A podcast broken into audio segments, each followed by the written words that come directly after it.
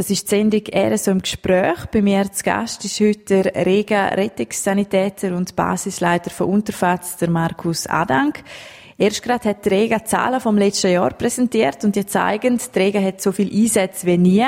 Merken Sie das auch? Wir merken das ganz markant mit dem schönen Winterwetter, das wir da haben. Eine sehr einsatzreiche Zeit hinter uns und so haben wir gerade jetzt äh, von dem Jahr schon den 300. Einsatz geflogen. Wie kann man sich das vorstellen? In was für Abständen werden Sie am strengen Tag zum Einsatz geflogen? Das äh, gliedert sich ein bisschen je nach Saison. Im Moment ganz typisch, äh, wenn wir im Winter, Hochwinter sehen, wenn die Pisten losgehen. Also der Pistenbetrieb, das ist in der Regel bei uns ab dem 10, halb 11, 11 fangen die Einsätze an. Ist sehr oft dann nachher äh, ununterbrochen bis zum späteren Nachmittag, dass wir da im Einsatz stehen. Und wie viele Einsätze sind das? Das sind so äh, im Bereich von drei bis sieben, acht Einsätze am Tag, wo wir nachher zum Teil äh, noch gerade hintereinander machen oder eben verteilt über den ganzen Tag. Jetzt hier auf der Regenbasis Unterfatz haben Sie gesagt, da ist es wie so ein bisschen eine Wohngemeinschaft. Können Sie ein bisschen erzählen, wie das da ist? Ja, das ist natürlich, wir sind immer drei Personen da. Das ist der Pilot, der Notarzt und der Rettungssanitäter. Wir verbringen 24 Stunden auf der Basis miteinander. Das bedeutet natürlich, dass wir auch miteinander essen. Und es ist wirklich eine Wohngemeinschaft. Das heißt, äh, man muss sich dann auch über, über gewisse Themen unterhalten. Wer kocht? Also nur essen, da sind sich alle einig, aber man muss auch noch kochen. Das sind so Themen, die man natürlich dann miteinander äh, machen, ja, bestreiten. Und wenn Sie eine Nachtschicht haben, dann schlafen Sie auch da. Kommt man da überhaupt zu schlafen? Der Schlaf ist etwas ganz Wichtiges. Man hat vielleicht das Gefühl, wenn man ständig einsatzbereit ist, dass das eine Frage ist, kann man überhaupt schlafen oder nicht, das ist für uns eine Grundbedingung. Also das muss man lernen, man muss die, die Möglichkeiten wirklich nutzen, sonst würde sich das kumulieren. Also schlafen muss man können, auch unter diesen Bedingungen. Das, ja. Und wie wird man wach? Ist denn da Leute im ganzen Haus, wenn ein Alarm hineingeht?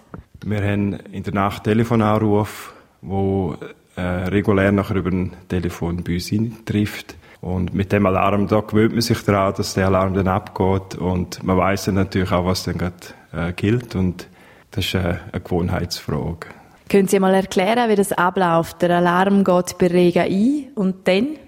Dann kommt der Alarm äh, zu uns auf Basis und ab dann ist es ein Standardverfahren. Das heißt, wir sind schon vorbereitet, unser Einsatzmaterial ist einsatzbereit, äh, wir sind angelegt, wir haben Möglichkeiten, zum einen in den Helikopter einsteigen und losfliegen. Wir haben das Ziel für uns ganz klar, dass wir möglichst rasch in der Luft sind und das kann man sagen, dass wir innerhalb von weniger als fünf Minuten in der Luft sind. Und dann ist man am Einsatzort, was dann im Kopf vom Rettungssanitäter vorgeht.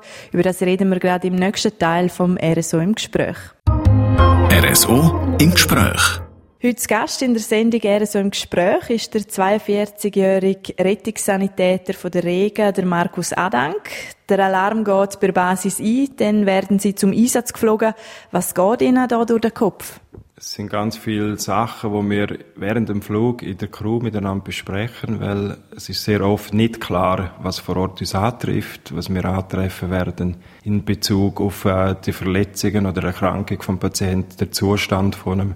Wir wissen vielleicht nicht, äh, wo das genau ist. Wir wissen nicht, können wir landen in der Region? Müssen wir vielleicht den Wind machen? Das sind so Kernfragen, die wir uns nachher probieren immer mehr die Puzzlesteine zusammenzustellen, dass wir nachher können optimal eigentlich äh, die Versorgung machen vor Ort. Das sind jetzt alles sehr organisatorische Sachen. Wie sieht es gefühlsmässig aus? Es ist so, es gibt immer natürlich, je nach Einsatzmeldung, gibt es auch gewisse Gefühle, die da mitspielen. Das äh, ist ja wirklich so, dass wir im Moment von dem Einsatz so prägt sind, von den äh, organisatorischen Aufgaben, dass wir das ein bisschen verdrängen und ein bisschen zurückstellen. Es hat wirklich nicht den Platz in dem Moment. Und wir sind äh, Profis, die auf genau diese Situation vorbereitet sind. Es kann sein, dass nachher im Nachgang wir dann so Gefühle auch kennen und miteinander auch besprechen. Aber für den Moment dort hat das wirklich keinen Platz. Sie machen das schon seit über zehn Jahren. Ist das zu Beginn anders gewesen? Hat man dort mehr noch ein bisschen Angst gehabt oder ist nervös gewesen? Das ist sicher so. Am Anfang hat man, bis man mal wirklich viele Fälle gesehen hat, bis man mal viele unterschiedliche Situationen gesehen hat, das braucht Zeit und auch das Vertrauen nachher, dass man weiß, dass man eigentlich jeder Situation äh, zu Wissen kann abrufen und auch unter Druck und unter kurzer Zeitdruck Entscheidungen kann fällen. Äh, das ist, das braucht Zeit und Jetzt kann man recht gelassen eigentlich sich einfach mal äh, darauf berufen, dass man nachher vor Ort die richtigen Entscheidungen kann treffen kann. Was haben Sie schon für Informationen im Vorfeld, wenn Sie an einen Einsatz hergeflogen werden? Sehr oft kommen mit wenig Informationen in den Einsatz und es kommen dann mehr Informationen dazu. Und das ist für uns noch eine Herausforderung, um halt äh, mit wenig Informationen das Beste daraus machen. Und dann sind Sie vor Ort. Wir äh, gehen jetzt bei dem, zur jetzigen Zeit sind das öfter Skiunfälle oder Lawinenniedergänge. Ähm, wie geht's denn weiter? Wenn man vor Ort ist, eigentlich im ersten Anflug über die Unfallstelle machen wir uns ein Bild zur eigenen Sicherheit. Wir müssen auch schauen, vor Ort, äh, wie sieht das Gelände aus, können wir uns dort frei bewegen, ist es nicht steil, müssen wir uns sichern. Das sind so grobe Beurteilungen, die wir aus dem, aus dem Flug noch machen, das können anschauen. Aber dann, wenn wir in der Nähe sind oder landen können, sind wir vor Ort, wo wir die Aufgabenverteilung nochmal machen, man muss entscheiden, welches Material nimmt man mit aus dem Helikopter, wer übernimmt welche Funktion und das macht man dann direkt vor Ort ab. Als Rettungssanitäter ist man mit dem Tod oft konfrontiert. Viele Lawinenopfer können nur noch tot geborgen werden. Wie man mit dem umgeht, über das reden wir gerade im letzten Teil vom RSO im Gespräch. RSO im Gespräch.